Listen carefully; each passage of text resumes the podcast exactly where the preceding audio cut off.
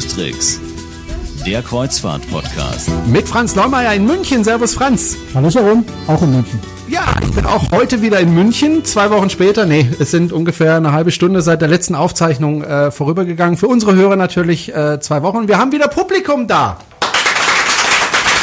Hurra! Wir sind nicht alleine hier. Äh, wo sind wir nochmal in München genau? Wir sind in der Wappenhalle der Messe in München in Riemen, also da, wo früher, ganz viel früher mal der Flughafen war. Die, die Wappenhalle stammt, glaube ich, auch noch aus der Zeit, äh, ist aber inzwischen etwas moderner. Also wir sitzen in einem halbwegs modernen Raum. Und wir haben heute einen Studiogast. Das ist der Thomas Kusch. Herzlich willkommen. Ja, hallo, auch herzlich willkommen und es freut mich, dass ich hier sein darf. Äh, von H&H Touristik. Ähm, das ist aber nicht Ihr erster Arbeitsgeber äh, im Thema Kreuzfahrt, sondern Sie haben eine lange und bewegte Geschichte, was Kreuzfahrt äh, angeht. Wie hat es denn bei Ihnen angefangen überhaupt? Also wann haben Sie damit zum ersten Mal Kontakt bekommen mit dieser Branche? Es war, war eher der Zufall, wie man halt oft ja zu irgendetwas kommt. Ähm, der erste, die erste Berührung mit Kreuzfahrten war so vor knapp 20 Jahren bei einem Reiseveranstalter, der einen Seetouristik-Veranstalter äh, extra hatte. Und der brauchte jemanden, der dieses Ganze leitet. Und so kamen sie auf mich zu und haben gemeint, ähm, Herr Kusch, können Sie hier nicht unseren Seereisenveranstalter leiten? Ich sagte, naja gut, Seereisen schön, toll, ich habe gar keine Ahnung. Ist kein Problem, wir schicken nicht gleich mal in die Karibik, sondern so die Schiffe kennen. Ach, das äh, wird mir auch gefallen, so ein Arbeitgeber, der das sagt. So, so ging es dann eigentlich los. Somit war der Bezug zu den Reedereien, somit war der Bezug zu den Kreuzfahrten. Und Sie können sich das vorstellen, wenn man jetzt so 20 Jahre äh, Reederei zurückdenkt, dann hat man schon einiges miterlebt, einige Neubauten erlebt, äh, Größenordnung der Schiffe von klein bis zu überdimensional groß erlebt. Ähm, die Branche entwickelt sich weiter, somit entwickelt man sich beruflich weiter. Ich ging dann zu einem großen äh, deutschen Reiseveranstalter, habe dort den Kreuzfahrtenbereich aufgebaut, bis dann zur Gründung einer eigenen Reederei bei dem Veranstalter mit einem eigenen Schiff dahinter.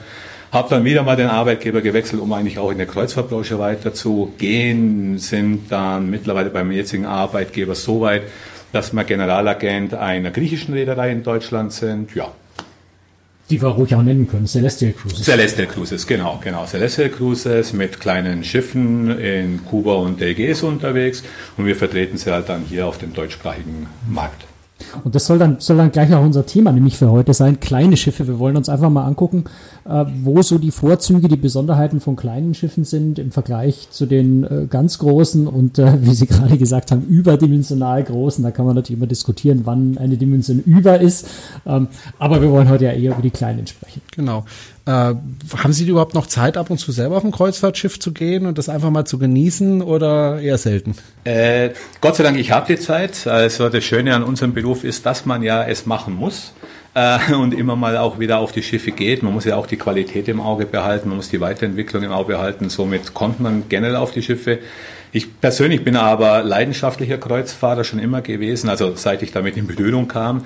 Ähm, einmal eine Kreuzfahrt gemacht und äh, immer wieder Kreuzfahrt gemacht, investiert. Wir machen auch mit der Familie zusammen gerne Privaturlaub auf den Schiffen, mittlerweile aber auch lieber auf kleineren Schiffen und somit ist der Bezug dann schon da, ja. Ich wollte gerade sagen, also wir haben uns vorhin unterhalten vor der Sendung und Sie haben mir gesagt, also Sie wären, so wie Sie gerade gesagt haben, auch mit großen Schiffen unterwegs gewesen, haben sich aber jetzt auf die kleineren sozusagen konzentriert, was Ihnen lieber ist. Auf der anderen Seite ist ja so, je größer ein Schiff ist, desto mehr kann es mir ja bieten. Also ein kleines Schiff, ich nenne jetzt mal die AIDA Aura, auf der ich gearbeitet habe, ähm, die kann ja nicht so wahnsinnig viel bieten, wenn man das jetzt vergleicht mit den neuen Schiffen von AIDA. Ähm, was reizt sie denn dann an den kleinen? Da, da gibt's dann keine Kletterwand, wo sie jetzt hochklettern können. Naja, aber die Frage ist, also ich finde es toll, dass es für jeden etwas gibt. Ich finde es hervorragend, dass für jeden Geschmack etwas dabei ist, auch für die ganze Brandbreite des Publikums für jeden Geschmack etwas dabei ist. Also man muss halt für sich selber entscheiden, wann brauche ich eine Kletterwand auf dem Schiff, äh, wann brauche ich eine äh, Go-Kart-Bahn, wann brauche ich eine Eislaufbahn. Denn muss man sich halt bewusst werden, ist das jetzt das Wichtige einer Kreuzfahrt? Äh, wenn man jetzt in der Geschichte zurückgeht, eine Kreuzfahrt war das Schiff eigentlich das, das Luxuriös oder das, das Transportmittel, um Länder kennenzulernen. Kreuzfahrt, mal in Kreuzen, ähm, sich bewegen, viel eigentlich Neues entdecken. Und das ist für mich wieder der Bezug gekommen, okay, weg von diesen Highlights auf dem Schiff. Also für mich nicht das Schiff als Urlaubsziel zu sehen, sondern äh, das, was ich erleben möchte, die Länder, die ich bereise. Wenn wir jetzt zu unserer Reise Celestial Cruises gehen, wenn ich in Griechenland bin, dann fahre ich halt zu kleinen Inseln. Ich erlebe eigentlich mehr das Land. Und da ist für mich eigentlich eher der Bezug zu den kleinen Schiffen, dass ich sage, okay, keine Kletterwand, dafür aber die kleine Taverne an Land, wo ich mir auch mal schön gemütlich sitzen kann, aufs Meer rausschaue und dann dort äh, mein Schiff liegen sehe.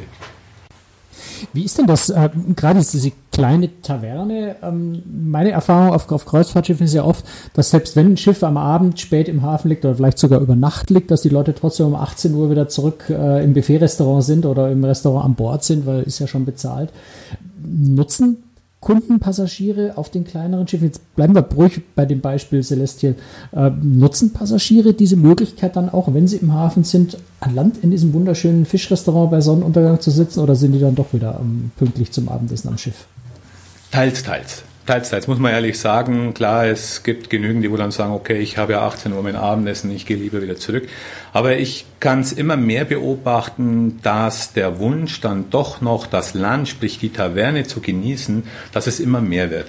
Und das Schöne ist ja bei kleinen Schiffen, wenn ich heute mit 500 äh, Passagieren, 1000 Passagieren oder lassen es 1500 Passagieren sein, dann ist es ja alles überschaubar. Also auch da, die Taverne, das Land, die Stadt ist ja nicht überlaufen. Und somit ist es ja alles ein bisschen gemütlicher. Und ich kann feststellen, dass schon der Gast diese Chance nutzt. Und wenn man natürlich Reedereien hat, die auch lange Liegezeiten oder Overnights anbieten, dann wird das natürlich um einiges mehr genutzt. Ich kann auch mittlerweile erleben, bei griechischen Inseln, wenn man bis Mitternacht dort liegt, gibt viele Gäste, die sagen, komm, ich gehe mal kurz nochmal zurück aufs Schiff, esse dort, gehe aber dann trotzdem nochmal an Land. Dann wird zwar nicht gegessen, aber dann der Wein und der Uso, der wird dann doch noch wahrgenommen. Mhm. Also vielleicht tatsächlich nochmal schnell rausgearbeitet. Das ist, glaube ich, vielleicht so ein ganz wichtiger Punkt ja mit den kleinen Schiffen. Äh, ist, es sind nicht nur wenig Passagiere, das heißt wenig Leute im Hafen, äh, sondern oft auch das einzige Schiff in kleinen Häfen, wo die Großen gar nicht hin können, oder? Ja, ja. Das ist, das ist ein enormer Vorteil, was mir persönlich ja auch den Reiz kleiner Schiffe ähm, dann näher bringt. Es ist, dass ich der Einzigste bin. Ähm, klar, es gibt bei jeder Routing, es gibt das Standards-Routing, die Highlights, wo auch die großen Schiffe sind, da muss man sich das teilen. Aber das kleine Schiff hatte den Vorteil, dass es dorthin fährt, wo die großen heute nicht hinkommen. Und dann bin ich, ich nenne es jetzt mal als Beispiel Patmos. Patmos liegt unser Schiff schön in der Bucht. Da ist das einzigste. Das, es gibt sonst kein Schiff, was dorthin kommt. Also es das heißt, wenn es, wenn das Schiff voll ist, dann sind 1200 Passagiere an Land. Und mehr sind nicht da.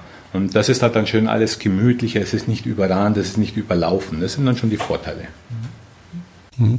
Äh, wenn ich zum Beispiel westliches Mittelmeer buche, dann sind es eigentlich immer dieselben Häfen. Ne? Dann kommt man nach Barcelona, dann kommt man, äh, was weiß ich, die üblichen Häfen, ne? Malta und in Italien Civitavecchia und ne, das das übliche. Das ist, glaube ich, der große Vorteil, dass sie dann eben Häfen an, an anfahren können, die eben die eben nicht jedes große Schiff anfahren.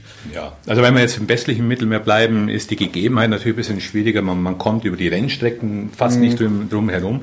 Aber auch da gibt es natürlich Nuancen, wo kleinere Schiffe, sagen wir mal Korsika, Sardinien anlaufen. Mal ein Schwenker in Mallorca vielleicht nicht unbedingt in Palma liegen, sondern halt irgendwo auf Rede bei Soyer liegen. Ähm, vielleicht noch einen Abstecher nach Ibiza machen. Also ich komme schon auch auf Rennstrecken, komme ich dorthin, wo ich normalerweise gar nicht hinkomme oder sonst nur wieder mit einem Landurlaub. Das ähm, muss man schon hervorheben. Es ist halt dann immer die Abwechslung, wenn auch ein kleines Schiff wird nach Barcelona fahren, da kannst du nur nach Barcelona fahren, aber es wird die Abwechslung machen, dass vielleicht Korsika oder Sardinien noch mit dabei ist. Es gibt ja dieses Vorurteil, wenn ich auf ein kleines Schiff gehe, dann sind die Reisepreise eher ein bisschen teurer als bei den großen Pötten. Einfach weil ja das nicht so skaliert ist. Äh, ist das so oder äh, gibt es auch durchaus Schiffe, die klein sind und trotzdem äh, bezahlbar sind. Bezahlbar sowieso, aber. Äh, ja, ne? ja. Sonst wären sie relativ leer, die Schiffe. Das ist immer eine Frage der individuellen Zahlungsfähigkeit. ja, ja äh, des, des, des Geldbeutels, des, des ja. individuellen Geldbeutels. Ich, oder anders gefragt, brauche ich einen viel größeren Geldbeutel, wenn ich auf ein kleines Schiff möchte? Nein, nein. Es kommt halt darauf an, auf was lege ich mich fest. Ähm, wir müssen uns ja überlegen, was ist ein kleines Schiff? Ähm, ist es jetzt ein kleines Schiff? Muss es luxuriös sein? Gehe ich dann schon, ich sag mal, in die 5-Sterne-Klasse oder 5-Sterne-Plus? Plusklasse oder ist es jetzt die normale Vier-Sterne-Klasse im, im normalen Bereich? Wann ist klein klein und wann ist es dann doch schon wieder größer? Sprechen wir heute von einer Luxusreederei mit 250 Gästen? Sprechen wir von einem kleinen Kreuzfahrtschiff, sagen wir mal, um die 800 bis 1000 Gäste? Dementsprechend habe ich natürlich auch in dieser, in dieser Größenordnung die gesamte Bandbreite meines Preises. Gehe ich in die Luxusklasse, muss ich natürlich viel, viel tiefer in meinen Geldbeutel äh, greifen oder ein viel größeres Bankkonto haben, als wenn ich jetzt einmal bei im Durchschnitt 800 bis 1000 Passagieren bin. Da bin ich bei einem Preisgefüge, die sind nicht arg viel teurer als wie die großen Schiffe. Das, das ist immer ein Vorurteil, dass man sagt, na ja, ich gehe jetzt lieber bei den 5000, weil da zahle ich ja um einiges weniger, weil es sich verteilt. Es gibt bestimmt dann immer oft mal die Sonderangebote, Schnäppchenpreise, ähm, wo man dann eher ähm, zum kleineren Preis kommt als wie bei den kleineren Schiffen. Aber im Endeffekt, wenn man sich so einen Tagesdurchschnittspreis anschaut, dann liegt der in der normalen Vier-Sterne-Klasse auch nur um die 140 Euro. So, oft habe ich den Vorteil bei den kleinen Schiffen, dass sie aber von ihrem Verpflegungskonzept ja eh nochmal einen drauflegen und sagen, naja gut, dann mache ich halt all-inclusive. Und ich habe gewisse Ausflüge schon inklusive. Oder, weil sie es machen können von der Logistik her in bestimmten Häfen, biete ich schon inklusive einen Shuttle-Transfer an. Das sind dann schon, ich zahle vielleicht zwei Euro mehr, habe aber ein, ein, ein Ersparnis von zehn Euro. Mhm auf solchen kleineren Schiffen geht's ja auch insgesamt, denke ich, ein bisschen familiärer zu. Äh, man trifft die Passagiere wieder, also man sieht sie nicht nur einmal und dann nie wieder, weil das Schiff so riesig ist, dass man sich einfach nicht mehr trifft. Das kann jetzt aber auch ein Nachteil sein, wenn ich manche nicht mehr sehen will. Ne? ähm, ist es dann auch äh, mehr ein familiärer Urlaub? Also kann man eher mit der Familie auf so ein kleines Schiff gehen oder sind da doch die größeren Schiffe besser geeignet? Naja, da, da bin ich jetzt auch wieder bei dem Thema, ähm, was erwartet man? Also was erwartet die Familie? Sind es jetzt die Eltern mit den kleinen Kindern, wo die kleinen Kinder aber eigentlich diese, diese künstliche Bespaßung benötigen? Naja, dann würde ich natürlich nicht auf ein kleines Schiff gehen, weil die Kletterbahn, die Go-Kart-Bahn etc. nicht vorhanden ist. Kinderbetreuung eventuell. Genau, oder der Kinderclub in dem Sinne. Mhm. Also auch auf kleinen Schiffen gibt es einen sogenannten Kinderclub, aber das ist halt dann meistens ein kleiner Raum mit 10 Quadratmeter, da stehen ein paar Legos drin und der Animateur kümmert sich halt darum oder es wird ein Malwettbewerb gemacht. Was ich aber beobachten kann, ist, ähm, es kommt natürlich auch auf die Nationalität der Reederei drauf an, gehe ich zu einer südlichen Reederei, dann wird sich liebend um die Kinder gekümmert. Dann sind die einfach mit dabei, die können rumspringen, es wird keiner ermahnen, die Hand heben. Und wir haben selber mit kleinen Kindern schon gemacht auf, auf unseren Schiffen, also mit knapp 1000 Passagiere.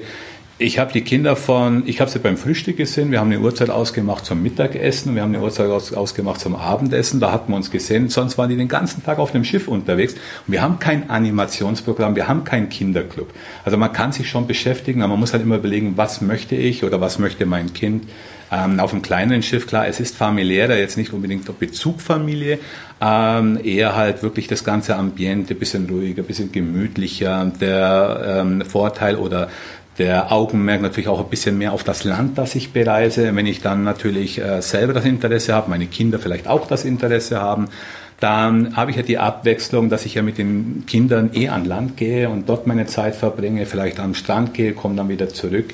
Und von dem her, ich würde sagen, ja, man kann jederzeit es auch mit der Familie machen. Man soll sich halt vorher klar sein, was möchte ich, was möchten meine Kinder und was bietet die Reederei ganz gerne mal auf eine Besonderheit äh, bei Celestial Cruises speziell zu sprechen kommen. Ich bin ja bei euch schon zweimal mitgefahren, einmal in Kuba, einmal in, äh, auf den griechischen Inseln. Äh, habe mir persönlich beides mal sehr, sehr gut gefallen. Ähm, und zwar vor allem aus einem Grund, den ich jetzt gerade ansprechen möchte, ist, äh, Celestial Cruises macht äh, sehr viel länderbezogene Aktivitäten auch an Bord, also bringt so ein bisschen das Land auch mit aufs Schiff, je nachdem, wo das Schiff genau unterwegs ist. Wie funktioniert denn das genau? Ja, das ist, das ist äh, eigentlich schon eine Besonderheit von Celestial Cruises, dass man halt sagt, okay, äh, authentische Kreuzfahrten anzubieten, also Authentik, dass sich auch das Land auf das Schiff bringt. Ähm, wie funktioniert das? Wenn wir uns heute in Kuba bewegen, wir machen Kreuzfahrten rund um Kuba mit dem kleinen Schiff, dann versuchen wir das kubanische Leben auch auf das Schiff zu transportieren. Wir organisieren Künstler aus Kuba, zum Beispiel mit dem kubanischen Staatszirkus, der uns das Abendprogramm macht. Wir holen Musiker an, an, an Bord, die dann Live-Musik machen. Und das ist natürlich dann weitergebrochen auch mit äh, Spezialitäten der Landesküche, die dann jeden Abend dann als Empfehlung vom äh, Koch gegeben wird. In der Ägäis, da ist es natürlich ein bisschen einfacher sogar, dass äh, das griechische, den griechischen Flair ähm, die Thematik an, an Bord zu bringen, weil es viel mehr Möglichkeiten gibt. In Griechenland arbeiten wir auch mit griechischen Künstlern zusammen, die Live-Musik anbieten. Es gibt natürlich dann auch Sprachkurse in Kuba Spanisch, in Griechenland bisschen Griechisch. Und dort machen wir auch, dass wir stellenweise von den Inseln dementsprechend Folkloregruppen, wenn es möglich ist, auch für eine Nacht, zwei Nächte an Bord holen, die dann bestimmte Folklore-Aufführungen dann wieder darbieten, Tänze, Musik, was halt alles dazugehört. Ähm, da sind wir gleich beim Thema Entertainment. Kleine Schiffe Entertainment ist ja manchmal so ein bisschen schwierig. Äh, ich habe wesentlich weniger Möglichkeiten. Die Raumhöhe im Theater ist wesentlich geringer oder ich habe überhaupt nur eine Launch, gar kein richtiges Theater. Und ich habe auch einfach ein begrenztes Budget. Es gibt ja weniger zahlende Passagiere, also kann ich nicht so viel ausgeben für, für, für so eine Truppe. Auch weniger Kabinen, in denen ich Künstler unterbringen kann. Ähm, kann man, kann man das grundsätzlich so sagen, dass auf einem kleinen Schiff man weniger oder, oder vom, vom Niveau her geringeres äh, Niveau an Entertainment erwarten kann? Oder ist das eigentlich auch gar nicht so wichtig? Nein, also Entertainment finde ich generell schon irgendwo wichtig, denn es gehört da einfach mit dazu. Man erwartet es, ich würde es, also ich persönlich erwarte es ja auch. Ähm, man kann aber nicht sagen, dass es weniger oder vom Nachteil ist äh, am Entertainment-Programm oder ähm, dass man einfach äh, zurückstecken muss.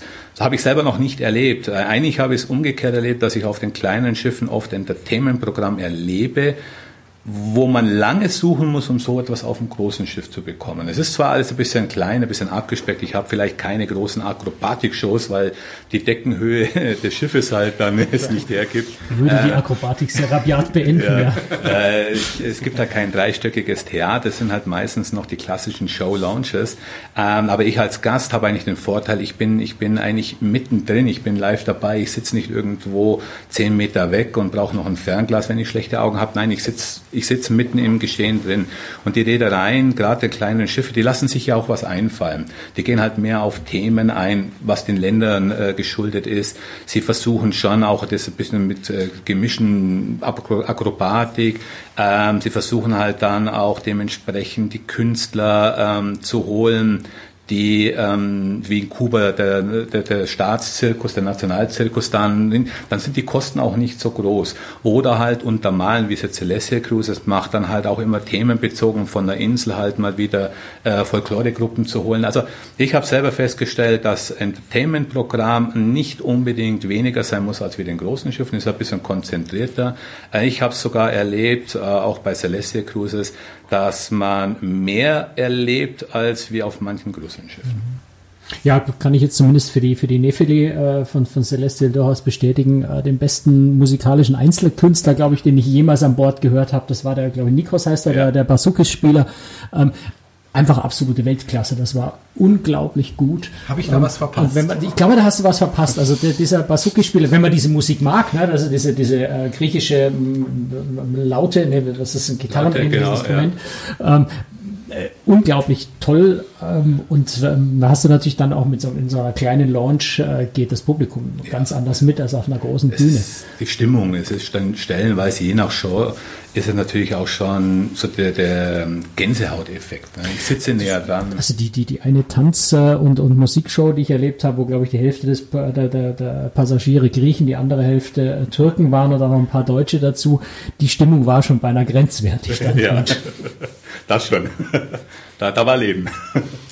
Was mir an großen Schiffen immer nicht so gefällt, ist so der Bezug zum Meer. Also äh, wenn man auf großen Schiffen unterwegs ist, dann hat man Mühe, Stellen zu finden, wo man wirklich, ich sage jetzt mal ganz plakativ, das Meer genießen kann. Also die Wellen, den Wind und so weiter. Oder dass man sich mal ganz vorne an den Bug stellen kann. Das geht eigentlich gar nicht mehr. Selbst auf, auf, auf kleineren Schiffen ist es manchmal schwierig. Aber da ist schon eher möglich, denke ich, äh, ja, das Meer zu erleben. Ne, ich bin ja, ich, also bei einem kleineren Schiff, je nach Größenordnung, aber ich bin ja dem Element Wasser ziemlich nah.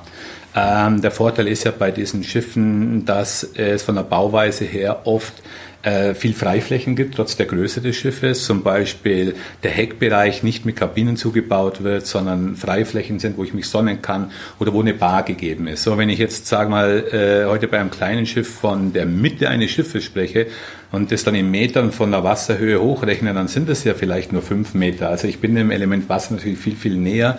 Und ich mal sagen wir so, da komme ich ja dieser Seefahrerromantik, eigentlich des Sinneskreuzfahrten, das Meer erleben, dort zum Sitzen, einfach in die Ferne zu schauen, den Sonnenuntergang beim Cocktail auf den Freiflächen zu genießen, viel, viel näher, als wie, wie Sie es gesagt haben, auf den großen Schiffen, ich vielleicht ab und zu eine Woche lang auf dem Schiff bin und nie das Meer gesehen habe.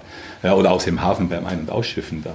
Ähm, bei meinen kleinen Schiffen ist es halt schon, ja, vorne auf dem Bug stehen, gut, ist auch nicht mehr bei jedem erlaubt, aber alleinigst, wenn ich ähm, in der Mitte des Schiffes, ich sag mal, auf dem, auf dem, auf dem Mitteldeck spazieren gehen, oft haben sie die Möglichkeit, dass es noch Rundumdecks sind, äh, dann kann, kann, ich da schön rumlaufen, ich habe sofort das Wasser neben mir, ich kann hinten am Heck sitzen, trinke schön einen Cocktail, schaue einen äh, Sonnenuntergang an. Oder wenn das Schiff sich dann gerade wegbewegt vom Hafen, hat noch einen schönen Blick auf den Hafen mit dem Meer, das ist Seefahrerromantik. Mhm. Jetzt kann zur Seefahrerromantik natürlich auch der unangenehme Teil gehören. Äh, manche ja. Leute sind recht empfindlich, was, äh, was Seekrankheit angeht. Ist das eigentlich ein Vorurteil, dass man auf kleinen Schiffen schneller, leichter seekrank wird?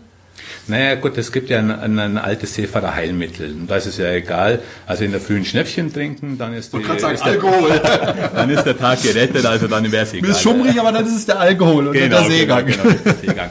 Ähm, es, ist, es ist klar, wenn das Vorurteil, ich ich glaube nicht, dass man, je nach Seegang, dass man jetzt auf einem kleinen Schiff, wenn es ein richtiger Seegang ist, unbedingt arg schnell seekrank wird, als wir auf einem großen Schiff. Aber man muss es schon ehrlich sagen, in einem kleinen Schiff, wenn ich einen Seegang habe, ich merke natürlich einen Wellengang schon eher, als wir jetzt auf den ganz, ganz großen Bötte, die liegen halt noch anders im Wasser. Ähm, das muss man schon ehrlich sagen. Aber es gibt ja auch da den, den Ruhepunkt. Es gibt ja die Mitte des Schiffes, wo dann auch wieder ruhiger ist. Ähm, wie gesagt, das Schnäpschen am Morgen, das hilft dann auch wieder. Äh, in die Ferne schauen. Das sind dann alles so kleine Sachen, wo den Tag dann trotzdem retten. Und ich glaube, man muss so ein bisschen auch auf die Fahrtroute natürlich schauen. Ich, kleine Schiffe haben oft eine Fahrtroute, die ja in Norwegen eher durch die Fjorde geht und nicht die großen Bogen über die hohe See außenrum fährt oder zwischen den griechischen Inseln ja oft in sehr geschützten Gewässern fährt und eben nicht wie die großen Schiffe die großen Bogen über die hohe See fahren, so dass man oft, wenn man wenn man da empfindlich ist, glaube ich, sich auch bei den kleinen Schiffen Route, Routen aussuchen kann, die eben in geschützteren Umgebungen, in Alaska die Inside Passage, wo wo ich generell keinen keinen Seegang eigentlich habe, ähm, sich da vielleicht auch einfach Routen aussuchen kann, äh, die da nicht so anfällig sind. Genau, genau, genau. Das ist ein großer Vorteil. Das ist immer wieder, wo ich anfangs anfangs gesagt habe, kleine Schiffe können sich dort bewegen, wo große nicht hinkommen. Und in Norwegen oben durch die Scheren zu fahren, durch die kleinen Vororte zu fahren, äh, ist zum einen gut für einen selber, dass es halt nicht ins offene Meer rausgeht, dass man geschützt ist. Und ich erlebe ja viel, viel mehr, als wie wenn ich dann draußen zwölf Meilen an der Küste entlang schippe und sehe dann vom Weiten mit dem Fernglas irgendwo die schönen Berge. Äh, mit dem kleinen Schiff bin ich halt mittendrin. In den griechischen Inseln bewege ich mich halt zwischen den kleinen Inselchen, was geschützt ist. Ähm, und man sieht ja vom, von den Routen her, die Reedereien schauen ja schon immer, ähm, dass jetzt lange Fahrten über den Atlantik oder aufs offene Meer ja immer ein bisschen eigentlich zurückstecken. Wenn man heute, hm, die, die kleinen Schiffe machen auch Weltreisen, aber dann geht halt das Routing eher so norwegische Küste rauf, dann Island, noch ein paar kleine Häfen Island, Grönland und dann oben dann von, von Nordkanada schon langsam runter. Also man ist dem, ähm, ich sage mal, den offenen Meeren ja gar nicht so ausgesetzt. Ich kann mich erinnern, mit der, mit der Celestial Nephili, da sind wir ja, haben wir ja an manchen Tagen gleich zwei Inseln im Programm gehabt, dann bis spät in den Abend, also man hatte trotzdem Zeit. Und da ist ja auch die Fahrstrecke wahnsinnig kurz. Also selbst wenn da ein bisschen unruhig wäre, müsste man nur mal so zwei Stunden durchstehen und dann wäre es auch schon wieder zwei vorbei. Stunden, genau, zwei, drei Stunden, dann ist es vorbei, weil dann bin ich eh schon wieder im geschützten Bereich einer Insel. Dann kann ja das einzige wirkliche wirkungsvolle Mittel gegen Seekrankheit holen, nämlich unter den großen Baum stellen. Ja, genau. Eine Reederei will ja Geld verdienen. Ne? Und äh, ich kann mir aber vorstellen, dass es mit kleineren Schiffen schwieriger, weil einfach die Betriebskosten höher sind. Sie haben, was Treibstoff zum Beispiel betrifft, sie brauchen mehr Treibstoff äh, insgesamt pro Passagier äh, und so weiter. Wie rechnet sich das denn dann? Also wie, wie kriegen Sie sowas in den Griff, dass, dass Sie auch Geld damit verdienen? Na gut, wie gesagt, äh, anfangs, man muss halt schauen, welche Reederei war es, ähm, sind natürlich die Grundkosten äh, vom Reisepreis müssen nicht unbedingt arg viel teurer sein, aber es sind halt 5 Euro, 10 Euro, was es halt mehr kostet. Ähm, und wo man natürlich schon merkt, die Masse, weil jetzt zum Beispiel Landausflüge beim großen Schiff sind Durchschnittspreise um die 45 Euro, bei einem kleineren Schiff muss man dann schon eher wieder um die 55, 60 Euro rechnen. Da merkt man natürlich dann schon diesen Skaleneffekt, dass natürlich einfach die Masse fehlt, um dort das Geld reinzuholen. Ähm, das ist aber das Einzigste, wo man tiefer in die Tasche greifen muss. Das wäre das Thema Landausflüge. Ansonsten gehen die Kosten auf, weil klar, das Schiff braucht mehr Treibstoffkosten, gibt aber weniger an Hafengebühren aus, weil die Tonnage geringer ist. Also es gleicht sich schon immer irgendwo Und mal Sie können eigentlich aus. auch langsamer fahren oder auch länger in den Häfen bleiben. Jetzt, wenn man das Routing sagen wir, bei Celestial Cruises anschaut und wir bewegen uns äh, in, den, in den griechischen Inseln, die Fahrtstrecken sind ja ziemlich eng beieinander. Also wenn das Schiff Gas geben würde, dann würde es ja innerhalb von einer Stunde von einer Insel zur anderen hupfen und somit können sie ganz langsam, schön gemütlich dahin fahren und das ist natürlich auch wieder ein Kosteneffekt, ähm, wo sie Sprit sparen. Ja, oder dann so wie äh, wir es auch erleben, wenn wir die Kurzkreuzfahrt machen, wo wir zwei Inseln anfahren, also einfach kurze Strecken, das, das macht dann schon etwas aus, wo dann der, der Ausgabenfaktor gar nicht so groß ist. Ich überlege immer, wie machen das die Reedereien eigentlich, dass sie sich Destinationen aussuchen? Setzen sich da die Manager zusammen und sagen, hey, ich war da mal im Urlaub, da war es schön, lass uns doch mal unser Schiff dahin fahren, ja, und ruf da mal an beim Bürgermeister, ob wir da anlegen dürfen. Wie funktioniert das? Ja, man hängt die große Weltkarte auf und dann schmeißt man mit Dartpfeilen Genau. Das, das, Das, das, da will ich hin. Ich will mal, ich will mal ganz konkret ein Beispiel machen. Äh, äh, die Hörer werden es schon kennen. Ich, ich, ich fahre ja immer wieder nach Saint-Malo in der Bretagne. Äh, ein wunderschönes kleines Städtchen, äh, auf einer Insel gebaut, äh, mit einer schönen Mauer drumherum, geschichtlich sehr schön, hat auch einen Hafen, aber ich sehe da ganz selten Kreuzfahrtschiffe, was mich wundert. Wäre zum Beispiel eben für kleine Schiffe sehr gut geeignet. Was müsste ich tun, damit eine Reederei sagt, da gehen wir hin? Gibt es da irgendwelche Voraussetzungen oder wie plant das eine Reederei? Ja, also es ist natürlich, es ist eine Mischung aus vielen. Es ist, ähm, es ist von der Reederei, der Routenplaner oder die, die Landkapitäne, ähm, die sagen natürlich schon, okay, ich mache eine Mischung, was kann ich als interessant, was empfinde ich als interessant. Also es gibt Menschen, die sind Routenplaner. Ja, ja, genau, die, die machen nichts anderes als wir Und halt Landkapitäne. Ja, also, Sind es Geografen oder? Nein, nein, Kapitän, er war, er war Kapitän zur See und hat halt dann bei der Reederei seinen Job auf so einen See an den Nagel gehängt und ist dann Mhm. Also ich kann jetzt nicht Routenplaner werden, weil ich bin kein Kapitän. Doch könnte man auch. Warum nicht? Wenn man ein bisschen geografisches Know-how hat und natürlich Also ich habe Geografie studiert. Meilen- Meilen- Meilen- Meilen rechnen Wo muss ich mich bewerben? Bewirb- Bewirbst du dich gerade? Meilen rechnen kann und die Zeitfaktoren, dann äh, kann man ja ein Routing selber zusammenstellen. So, wo ist die Mischung? Ähm, die Mischung ist der Reederei selber. Der Kapitän macht sich Gedanken, wie fährt mein Schiff, wo muss ich es einsetzen? Kommt natürlich der Grundstock dazu der Reederei, wo möchten sie sich ausrichten? Ähm, jetzt zum Beispiel bei uns in dem Fall als Generalagent mischen wir halt nochmal mit, dann weiß ich halt, ähm, H&H Touristik, wir sind Veranstalter, wir wissen ungefähr, wo bewegt sich der Tourismus auf dieser Welt, was kann man nochmal tun, dass dass wir den, den Effekt des Pauschaltourismus auch auf das Schiff transportieren können und versuchen da eine Mischung hinzubekommen. Sehr oft sind es die Länder oder Häfen selber, die bei den Reedereien anrufen und sagen, schau mal her, ich habe doch hier einen schnucklichen Hafen, äh, ich kann dir das als Infrastruktur bieten, komm doch bitte bei mir vorbei und kriegst noch einen Vorteil, dass die Hafengebühren oder sonstiges, was halt Ausgaben anfällt, geringer wird. Und das ist eigentlich so die Mischung, wie so ein Routing ähm, dann auch entwickelt wird. Ähm, Im Zusammenhang natürlich mit den natürlichen Gegebenheiten, im Zusammenhang natürlich auch mit äh, Gästewünschen, Stammkunden, die dann sich ja auch weiterentwickeln wollen, die dann sagen, okay, ich würde gern mal in die Antarktis fahren, wo man sich dann überlegt, ne, wie viele Gäste haben diesen Wunsch, macht es Sinn, kann ich dort ein Routing entwickeln? So entsteht das eigentlich. Und so ein bisschen die Entfernungen. Ne? Ja, die Entfernung das Wichtigste, klar, wie ich ja gesagt habe, man muss natürlich schauen, wie weit, wie viel Seemeilen ist so, eine, so ein Hafen vom anderen entfernt, wie schnell fährt mein Schiff und wie viel Zeit muss ich aufbringen. Weil es gibt ja schöne Häfen, die sind halt einfach zu weit auseinander und wenn ich dann ähm, eine Woche Kreuzfahrt anbieten möchte oder zehn Tage oder 14 Tage, dann würde es keinen Sinn nicht machen, wenn ich heute von A nach B zwei Tage benötige oder drei Tage benötige und dann von B nach C wieder drei Tage. Das würde heißen, ich biete den Kunden eine Kreuzfahrt von 14 Tagen, bin aber davon zehn Tage auf dem Schiff, nur auf dem Wasser, weil die Entfernungen zu weit sind. Also man muss schon immer aufpassen, dass natürlich dann der Effekt des Land, der Hafen nicht zu kurz kommt. Den wichtigsten Punkt äh, von Kreuzfahrt generell haben wir ja noch völlig ausgeklammert, das ganze Thema Essen, oder fast, wir haben es kurz mal angesprochen. Ähm, haben kleine Schiffe eigentlich beim Thema Essen Vorteil? Also ich kann mich erinnern, dass ich immer wieder bei großen Rädern, ganz großen Reedereien höre, wir kaufen als Konzern mit, mit 50, mit 100 Schiffen äh, zentral natürlich ein, aufgrund der riesigen Massen. Wir packen das in Container, wir verschiffen das um die halbe Welt, damit überall auf den Schiffen auch einheitliche Essensqualität natürlich äh, vorherrscht, damit die Leute überall ihr gleiches Steak bekommen von den Mengen kann man das lokal gar nicht einkaufen.